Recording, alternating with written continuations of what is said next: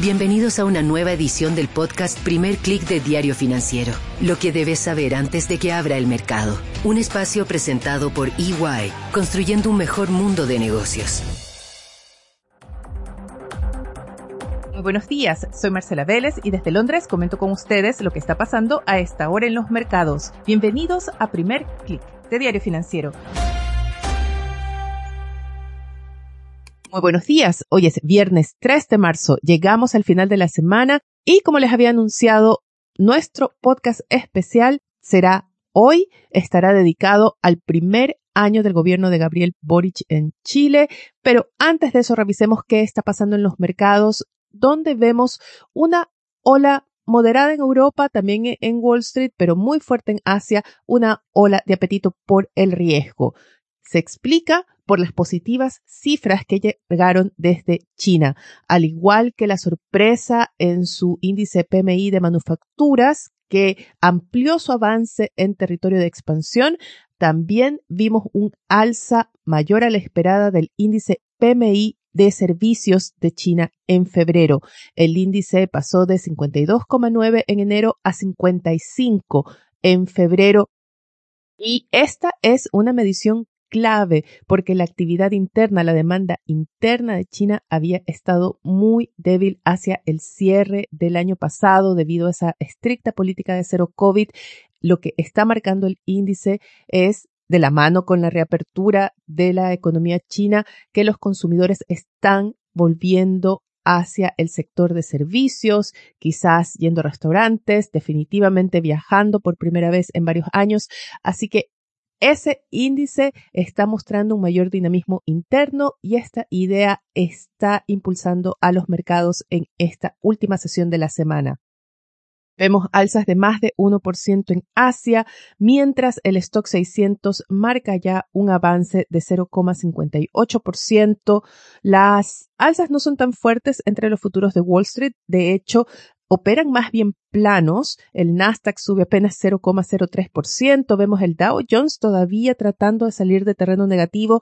Así que todavía no podemos hablar de una ola de apetito por el riesgo o de exacerbado optimismo. El freno lo está poniendo Estados Unidos y su mercado laboral. Ayer tuvimos una nueva sorpresa con el reporte de subsidios por desempleo, como ha sido la tónica de las últimas 13 semanas, se reportaron menos subsidios a los esperados. Está mostrándose un mercado laboral todavía muy fuerte.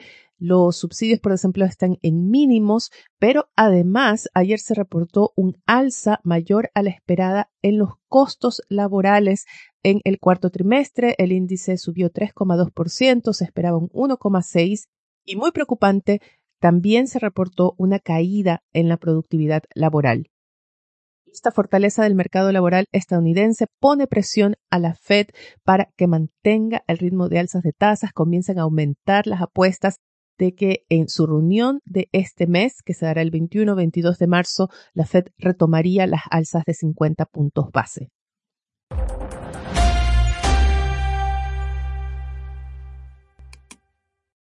Quiero invitar ahora a que escuchen mi conversación con Max Colodro. Él es analista político, es el invitado para nuestro podcast especial de esta semana para analizar lo que ha sido el primer año del gobierno de Gabriel Boric. Nos concentramos en sus aciertos, en sus errores y las fechas clave que están por venir y cómo esto marcará el destino de reformas importantes como la reforma de pensiones y el legado del joven presidente. Estamos por cumplir el primer año del gobierno de Gabriel Boric, un gobierno que llegó cargado de simbolismos, ¿no? Eh, él mismo como el presidente más joven, una nueva generación que toma el poder en la política. Al momento de hacer una evaluación me gustaría partir por lo positivo y me gustaría preguntarte por uno, dos o tres aciertos que consideras que haya tenido el gobierno de Boric en su primer año. Yo creo que el principal acierto eh, es sin duda el manejo de la política económica y de la política fiscal. Creo que la gestión del ministro Marcel ha destacado eh, en ese sentido, pero hay que reconocer algo muy, muy sustantivo e importante. la política de consolidación fiscal llevada adelante por el ministro Marcel solo ha sido posible porque ha tenido el respaldo del presidente de la República. Sin ese respaldo político, sin el piso que el presidente le ha puesto a la política de consolidación fiscal llevada adelante por Hacienda, esa política no habría sido posible. Y por lo tanto hay un reconocimiento también, sin duda, a el esfuerzo político que significa llevar adelante, a mi juicio, esta política de consolidación fiscal. Yo creo que ese es el gran, gran acierto del gobierno en un año difícil, en un año en que veníamos saliendo de la pandemia, en que veníamos saliendo de un ciclo de sobreliquidez y por lo tanto el, esfuerzo que se debía hacer eh, era un esfuerzo muy importante que iba a tener eh, efectos sociales evidentes, la gente iba a ver eh, restringida su capacidad de consumo y de endeudamiento y, por lo tanto se requería de un respaldo político sabiendo de los costos que eso iba a implicar a nivel de opinión pública. Y yo creo que en eso tanto el esfuerzo del ministro de Hacienda como el respaldo político del presidente han sido uno de los hechos sustantivos más importantes y más positivos del año que termina. En ese sentido, ¿no corrió riesgo Boric de debilitar el respaldo de sus bases? De hecho, desde el momento en que nombró a Marcel como ministro de Hacienda, hubo mucho rechazo desde, la, desde su base electoral respecto a que básicamente volvía a la concertación o era una continuidad de la concertación. Luego vino el 4 de septiembre. ¿Cuál es la posición de Boric con su base electoral ahora? Bueno, yo creo que Boric eh, finalmente lo que hace es reconocer eh, la derrota de un proyecto político, que es el proyecto original de Apruebo Dignidad, del Frente Amplio y del Partido Comunista, y por lo tanto irse moviendo, irse desplazando hacia la exconcertación, hacia el socialismo democrático, la centroizquierda, reconociendo primero que las condiciones del país son condiciones hoy día eh, muy exigentes desde el punto de vista económico y también que no tenía el respaldo suficiente para llevar adelante las transformaciones y las reformas que él, eh, él y su coalición aspiraban. Eh, y yo creo que en eso hubo una dosis de realismo importante, que también es de las cosas y de los hechos destacados y destacables de este año, de este primer año de gobierno que termina. ¿Y cuáles han sido los errores? O si pudieses decir uno o dos principales errores, porque hay quienes dirían que se han cometido muchos, pero quedémonos con uno o dos que han sido claves en la gestión. Yo creo que el principal error del gobierno es la dificultad para asumir eh, esta derrota. La derrota de un proyecto político, la derrota de, un, eh, de una aspiración, de un ciclo de transformaciones que se inicia con el movimiento estudiantil el año 2011, del cual eh, los principales rostros del gobierno fueron los principales dirigentes. ellos aspiraron a una transformación muy profunda como se decía y como se dice todavía en ciertos círculos, una transformación refundacional del país. Y yo creo que al gobierno y al propio presidente le ha costado mucho asumir internamente la derrota de ese proyecto. Y, por lo tanto, estas vacilaciones, esta ambigüedad, esta ambivalencia que hay de repente tratando de congeniar eh, estas dos almas que de alguna manera tienen algo incompatible también, eh, yo creo que ha sido lo que más costos y deterioro político le ha generado al gobierno. ¿En qué punto llega este primer año? Eh, si tendríamos que ponerlo en una escala de fortaleza y debilidad, más allá de lo que dicen las encuestas. Bueno, yo creo que el gobierno es un gobierno que representaba un proyecto que ya no existe y probablemente lo que va a seguir ocurriendo hacia adelante es que el gobierno va a tener que seguir aceptando y concretando eh, lo vamos a ver probablemente en el cambio de gabinete de estos días, lo vamos a ver probablemente a partir del resultado electoral de la elección de constituyentes, de consejeros, como se los va a llamar ahora, el 7 de mayo. Es decir, el gobierno va a tener que ir aceptando la realidad de que este proyecto histórico, que representaba a Prueba Dignidad, que representaba el Frente Amplio y esta alianza con el Partido Comunista, es un proyecto que ya no tiene viabilidad, al menos en el actual ciclo político. Uno nunca debe descartar las cosas, tienen eh, siempre una, una, secuencia larga, pero al menos en este ciclo político, ese proyecto es un proyecto que está electoral y política y culturalmente derrotado. Y por lo tanto, yo creo que el gobierno lo que va a tener que seguir haciendo es las modificaciones, los cambios, los ajustes para poder ir más bien eh, aceptando esta realidad y viendo qué cosas puede concretar de su agenda original, probablemente La reforma de pensiones es lo más importante, la reforma tributaria, eventualmente algunos cambios en, salud, eh, la, idea, la aspiración de, llegar a un sistema único de salud. Yo creo que esas son finalmente las prioridades junto con la otra gran prioridad, pero en un contexto y con condiciones muy distintas, que es poder llegar a una nueva constitución. Dejemos el tema constitucional, pero un poco más adelante hablemos de las reformas, porque una, mientras eh, me comentabas, pensaba, ¿tiene tiempo Boric para, y su gobierno, para definir un nuevo proyecto político? Me autorrespondía que no, y en ese sentido, ¿crees entonces que de las reformas que tienen agenda, no va a poner todas sus cartas por sacar esa reforma previsional que podría ser como el cambio más dramático que pueda conseguir en lo que le queda de, administración.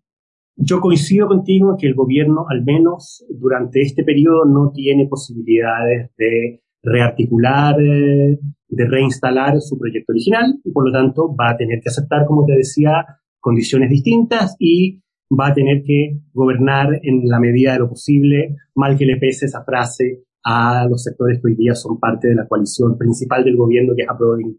Entonces, yo creo que efectivamente la reforma principal es la reforma más emblemática que le queda al gobierno en carpeta.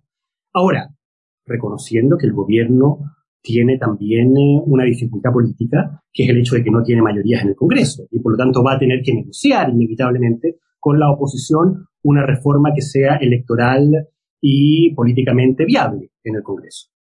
Eh, va a tener que hacer lo mismo con la reforma tributaria eh, y eventualmente también con la reforma de salud. Entonces, yo creo que el gobierno va eh, a tener que seguir ajustándose a la lógica del realismo, del pragmatismo, de aceptar cuáles son las condiciones y va a depender mucho también de lo que sea el resultado electoral del 7 de mayo. El 7 de mayo el gobierno puede enfrentar una nueva derrota electoral si uno mira, si uno se hace cargo de lo que están mostrando las encuestas, de si el gobierno tiene hoy día entre un 30 o un 35% de respaldo, bueno, si eso se expresa también en la elección de los nuevos consejeros, el gobierno va a estar en una situación complicada.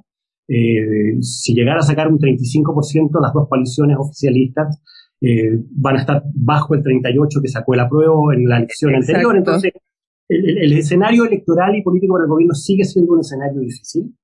Y, en general hay un precedente que es importante tener en cuenta. Los segundos años siempre son los peores años de los gobiernos en Chile. Es el año donde las, las expectativas con las cuales los gobiernos han llegado al poder terminan de frustrarse, por decirlo de alguna manera, antes del reinicio del ciclo electoral a partir del tercer y cuarto año. Entonces, yo creo que el gobierno va a tener que hacerse cargo de una recesión económica, a pesar de que el IMASEC de hoy día fue un IMASEC que sorprendió por unas, por unas cifras eh, positivas dentro de lo que se esperaba. Bueno, el hecho concreto es que todo apunta a que el gobierno va a tener un año de recesión económica, la inflación va a costar eh, controlarla, no se sabe cuándo se va a iniciar el ciclo de baja de tasas. Entonces, yo creo que el gobierno sigue de alguna manera complicado por lo que es, por lo que va a seguir siendo, a mi juicio, la principal dificultad que enfrenta, que es el deterioro económico y particularmente lo que podríamos llamar la precarización de las clases medias en Chile. Y yo creo que los sectores populares acceden a bonos, acceden a beneficios del Estado. Al final, los sectores populares son los que se van a ver menos impactados por el deterioro económico. El gran golpe del deterioro económico y el gran golpe que está sufriendo eh, el, producto que se está sufriendo producto del término del exceso de liquidez lo están viviendo las clases medias y eso va a seguir, a mi juicio, profundizándose durante este año precisamente eso te quería preguntar, si acaso no ves preocupante este especie, podríamos decir, de limbo político en el que queda el gobierno después del 4 de septiembre, ¿no crees que va a tener unas consecuencias de mucho más largo plazo en el sentido de que se topa la agenda, porque todo, todo lo que comentamos vuelve a ese, a ese fracaso, vuelve a ese fracaso, a, la situación en que queda, y que lo deje en una posición en que no puede avanzar en el que queda copado con una agenda que quiera sacar adelante para tener algo que dejar de legado, alguna reforma importante de cambio de modelo, pero no se están tomando las medidas necesarias para, por ejemplo, impulsar el crecimiento potencial. aunque no caigamos en recesión, Chile va a crecer entre 2% en los próximos años y no es suficiente. Yo estoy de acuerdo. Yo creo que Chile tiene un problema estructural de crecimiento económico que es anterior, obviamente, a este gobierno. Eh, es un ciclo muy largo eh, de caída en la productividad, de caída en el crecimiento potencial. Eh, yo creo que ese es uno de los grandes desafíos estructurales que tiene el país y yo coincido contigo en que el gobierno, este gobierno, por razones más bien ideológicas, no está poniendo todos los énfasis y todas las prioridades en eh, retomar eh, las tasas de crecimiento económico, en, generar incentivos a la inversión de mediano y de largo plazo. Entonces yo creo que el problema del gobierno eh, es estructural en ese sentido y yo creo que ese problema nos está pasando la cuenta y nos va a seguir pasando la cuenta en el sentido de, como te decía, el deterioro en particular de las clases medias, de las capas medias. ¿Y qué pasa ese 7 de mayo? Porque ah, mencionabas hace poco, ¿qué pasa y si ese 7 de mayo vemos un resultado similar al que vimos el 4 de septiembre. ¿Y qué pasa si no? ¿Qué pasa si el, el oficialismo logra movilizar sus bases y logra superar ese 38%? Yo no sé si logren un 62, pero digamos el, el promedio histórico de la izquierda 50, 55%. ¿Qué, ¿Qué pasa en esos dos escenarios con esta agenda? Yo creo que yo creo que el escenario más probable es que el resultado del 7 de mayo tienda a parecerse al resultado del 4 de septiembre. Es decir, que las dos listas del oficialismo estén en torno al 38-40, con suerte van a llegar al 45, pero las tres listas de oposición, las tres listas de derecha finalmente, la lista de Chile Vamos, la lista de republicanos y del Partido de la Gente, van a sumar sobre el 50 van a estar en torno al 55, si es que no más. Entonces yo creo que se va a replicar un escenario parecido al del 4 de septiembre y eso de alguna manera lo que va a hacer es reforzar el escenario eh, y confirmar la derrota histórica de un proyecto político y el gobierno va a tener que seguir eh, haciendo los ajustes para incorporar a los sectores del socialismo democrático cada vez con más fuerza al interior del gobierno y buscando los acuerdos con una oposición muy fortalecida. Yo creo que ese es el escenario más probable. Ahora, si no se da ese escenario y el gobierno logra recuperar terreno y la derecha eh, y los sectores opositores pierden un, con una distancia muy grande respecto de lo que fue el 62% del 4 de septiembre, bueno, el gobierno va a tener eventualmente ahí más posibilidades de negociar sus reformas en condiciones más favorables. La reforma de pensiones, la reforma tributaria, la reforma de salud.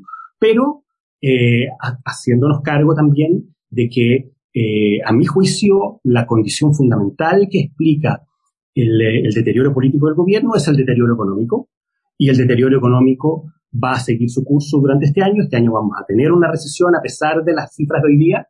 Eh, lo más probable es que tengamos un decrecimiento económico durante el 23 y tenemos, mientras se mantenga Marcel en Hacienda y mientras el, el presidente le siga otorgando respaldo al proceso de consolidación fiscal, eh, la, ciudadanía va a tener que ajustarse los cinturones, seguir ajustándose los cinturones, y eso inevitablemente, cualquier gobierno tiene costos políticos muy altos. Ahora, hay una variable que es interesante de tener en cuenta. A pesar del deterioro económico que se ha vivido en Chile en este último año, en el primer año de gobierno, este país ha sido una tasa de leche. En este país no ha habido huelgas, en este país no ha habido grandes movilizaciones, grandes paralizaciones, grandes manifestaciones. O sea, tú te das cuenta finalmente de algo que, que, es un factor incidente desde el punto de vista político muy relevante. ¿Cómo cambia el escenario político-social cuando gobierna la izquierda, que es la que finalmente lleva y maneja las riendas de las movilizaciones y de las manifestaciones, a cuando eh, la izquierda está en la oposición? Entonces, eh, ahora, eventualmente el deterioro económico y el deterioro en materia de seguridad puede ser tan profundo durante este año que igual hay un cuadro de deterioro social y de manifestaciones y movilizaciones, eso no lo sabemos, pero el precedente que te deja al menos el primer año eh, es un precedente muy relevante a tener en cuenta desde el punto de vista político. O sea, la izquierda cuando gobierna tiene la capacidad de controlar el clima social de una manera muy distinta a cuando gobierna la derecha. ¿Es algún riesgo de que aumente la presión interna de la coalición de gobierno en el sentido de poner presión a Boric para que le quite algo de piso a Marcel? ¿Crees que hay un riesgo ahí de que el gobierno ceda y cambie el rumbo en la parte política fiscal a medida que aumenta la presión social. El punto de quiebre eh, para resolver el punto decisivo, el elemento decisivo para resolver eh, esa interrogante va a ser en abril, el próximo mes, la discusión sobre el sexto retiro. El 18 mm, de abril, se, el 18 de abril se cumple un año, por lo tanto, a partir del 18 de abril se puede eh, eh, volver a presentar, eh, reinstalar la discusión sobre los retiros y esa discusión va a ser clave y vamos, la actitud del gobierno frente al retiro, el respaldo al ministro de Hacienda que va a estar completamente en contra del retiro y, por y, el, respaldo de las fuerzas políticas a la decisión del gobierno y del ministro de Hacienda de estar en contra del retiro va a ser el factor decisivo. Ahora, va a ser muy complicado, no solo para las fuerzas de gobierno, sino que incluso para las fuerzas de oposición de centro derecha, incluso para el Partido Republicano y de la gente, oponerse en abril al sexto retiro cuando estamos, vamos a estar a puertas de una elección el 7 de mayo. Eso, eso te iba a decir, a tres semanas o dos semanas y media de la elección. Así es. Claro, vamos a estar en un escenario electoral muy complicado que va a ponerle presión tanto al gobierno como a las fuerzas de oposición, en el sentido de que va a ser muy difícil y muy impopular oponerse al sexto retiro. Entonces,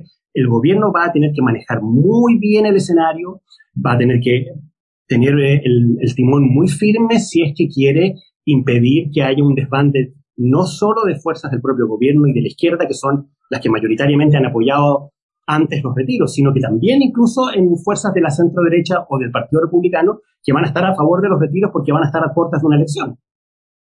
Claro, y que no, esa es una caja de Pandora que nunca se debió haber abierto, pero bueno, ya. Yo creo, yo creo que ese va a ser el punto, la prueba decisiva de cómo viene la mano en materia de respaldo al ministro de Hacienda y al proceso de consolidación fiscal por parte del gobierno. Si el gobierno logra sortear con éxito eh, la, ofensiva por el sexto retiro en abril, eh, podemos decir que el gobierno va a haber logrado pasar la valla más difícil y que el proceso de consolidación con Marcela a la cabeza va a seguir adelante. Si se impone finalmente el sexto retiro con respaldo importante de fuerzas del oficialismo, yo creo que incluso eso puede llevar a la caída del ministro de Hacienda. Qué importante, esa fecha no la tenía personalmente, no en el calendario, pero absolutamente la razón. Y para terminar, ¿tendremos nueva constitución este año o no? Yo creo que debiéramos tener nueva constitución, aunque creo que inevitablemente lo que va a ir surgiendo a medida que avanza el proceso es una crítica cada vez mayor de los sectores de izquierda, del Partido Comunista y de sectores del Frente Amplio, a los cuales definitivamente las condiciones que se impusieron para este segundo proceso constituyente no les gustan, han sido explícitos en eso, es obvio eh, que no les gusten, son condiciones muy distintas, es un proceso constituyente muy distinto al, al anterior, y yo creo que esa presión de la izquierda por cuestionar la legitimidad de este proceso constituyente se va a ir haciendo cada vez mayor a medida que el proceso avance, pero creo y espero que el gobierno y particularmente el presidente de la República tenga claro al final del día que lo peor que le puede ocurrir a Gabriel Boric y a su proyecto político finalmente, o a lo que queda de, de él, es terminar entregando la banda presidencial sin una nueva constitución. Después del segundo, de este segundo proceso constituyente, si fracasa, no va a haber un tercero. Es muy difícil. Ya hay un desgaste, y hay un desánimo, y hay una desafección ciudadana muy fuerte con el proceso constituyente. Por lo tanto, si este segundo proceso fracasa, nos vamos a quedar sin nueva constitución por mucho tiempo. Y yo creo que Gabriel Boric al final, aunque la constitución no sea lo que él aspiraba, eh, aunque el proceso no sea lo que sus fuerzas políticas querían, finalmente yo creo que Gabriel Boric va a optar por entregar la banda presidencial con una nueva constitución generada en democracia eh, y por lo tanto va a hacer los esfuerzos al final para que este proceso prospere. Es simbólico, ¿no? Firmada con su Sin duda. Y también muy simbólico sería que el país en dos oportunidades no pudiera sacar adelante el proceso constituyente, sería un caso histórico, inédito en el mundo, de un país donde fracasan dos procesos constituyentes consecutivamente y por lo tanto yo creo que el presidente y los, sobre todo los, sectores también del socialismo democrático no se van a arriesgar a ese escenario. Bueno, ya lo escucharon, anoten en sus calendarios 18 de abril y 7 de mayo, dos fechas que serán claves para Chile y para su economía porque determinará el futuro, el camino de las reformas que impulsará el gobierno. Antes de despedirme, una revisión rápida a la agenda. Tenemos a cuatro banqueros de la Fed hablando hoy. especial atención tendrán las palabras de Michelle Bowman y Lori Logan. Ambas son miembros del Comité de Política Monetaria de la Fed. También tendremos el índice PMI de servicios de Estados Unidos. Se va a poner mucha atención. Y el fin de semana, a partir de mañana, comienza el Congreso del Partido Comunista Chino. Este evento denominado dos sesiones va a ser clave. Se espera un cambio completo de las autoridades económicas, incluyendo el viceprimer ministro. Xi Jinping tendría a un hombre de confianza para centralizar el poder regulatorio y también las definiciones económicas. Se espera un nuevo objetivo de crecimiento, se espera el nombramiento de un nuevo gobernador del Banco Central de China y también de nuevos reguladores. No dejen de revisar la portada de Diario Financiero donde se destacan los resultados de grandes empresas, sobre todo el buen momento que vive la minera SQM.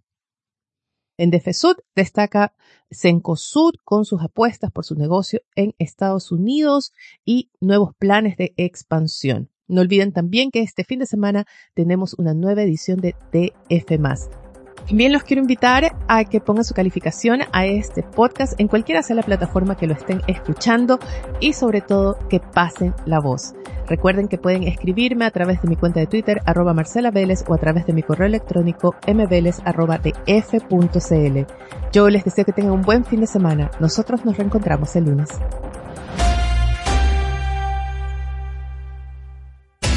Esto fue el podcast Primer Click de Diario Financiero. Lo que debes saber antes de que abra el mercado. Un espacio presentado por EY, construyendo un mejor mundo de negocios.